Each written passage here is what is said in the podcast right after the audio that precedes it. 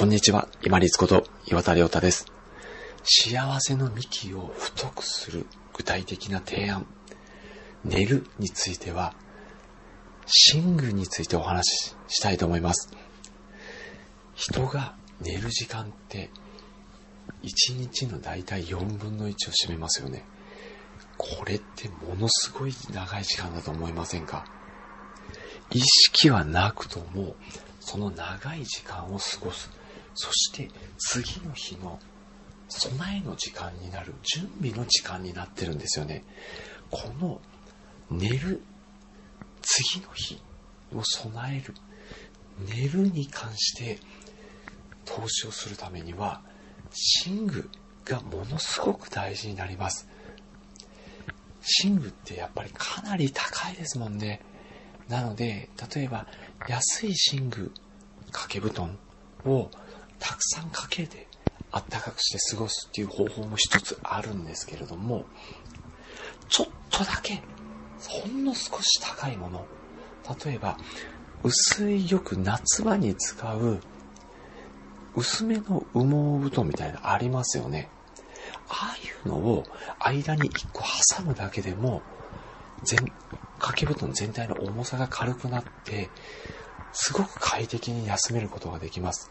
そうすると、この休んでる長時間が快適になるので、次の日朝起きた後の活動の時間っていうのの質が変わってきます。起きやすくなる時もありますし、次の日、すっきりして起きれるので、例えば頭が冴えて午前中にしっかり集中力を保って効率よく仕事ができたり、勉強ができたり、はかどったりすることも可能です。1日4分の1を過ごす時間、寝る時間っていうのを改めて見直してみてください。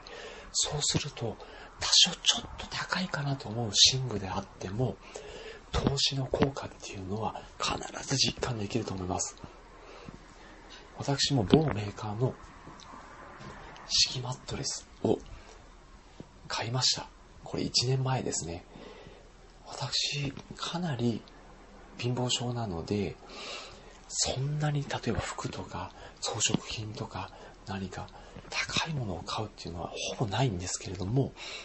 この寝る時間っていうところに関しては、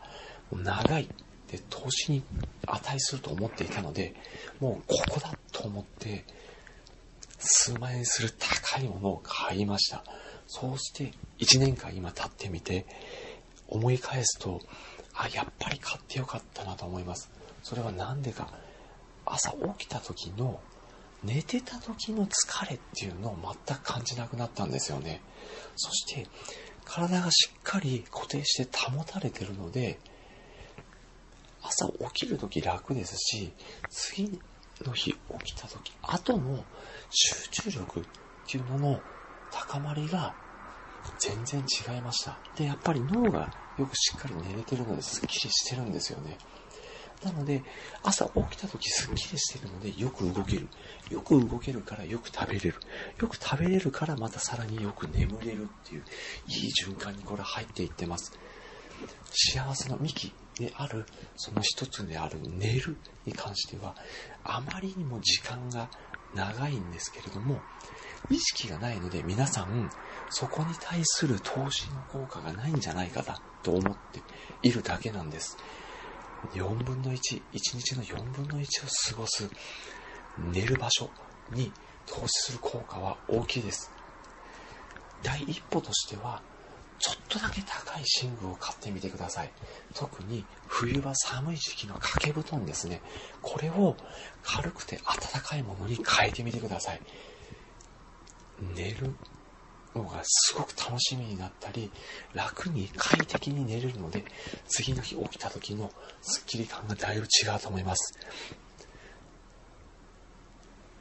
寝る。ここに投資するの効果は非常に大きいです。ですので、幸せの幹を太くするために、ぜひ、寝具にちょっとだけお金をかけてみてください。投資の効果、ぜひ実感できると思います。よく眠れると次の日よく動ける、食べれるっていうまたさらにいい循環に入っていくことができますので、ぜひ試してみてください。寝具にちょっとだけいいものを使ってみましょう。本日もご清聴いただきましてありがとうございました。皆様にとって一日良い日となりますように。これにて失礼いたします。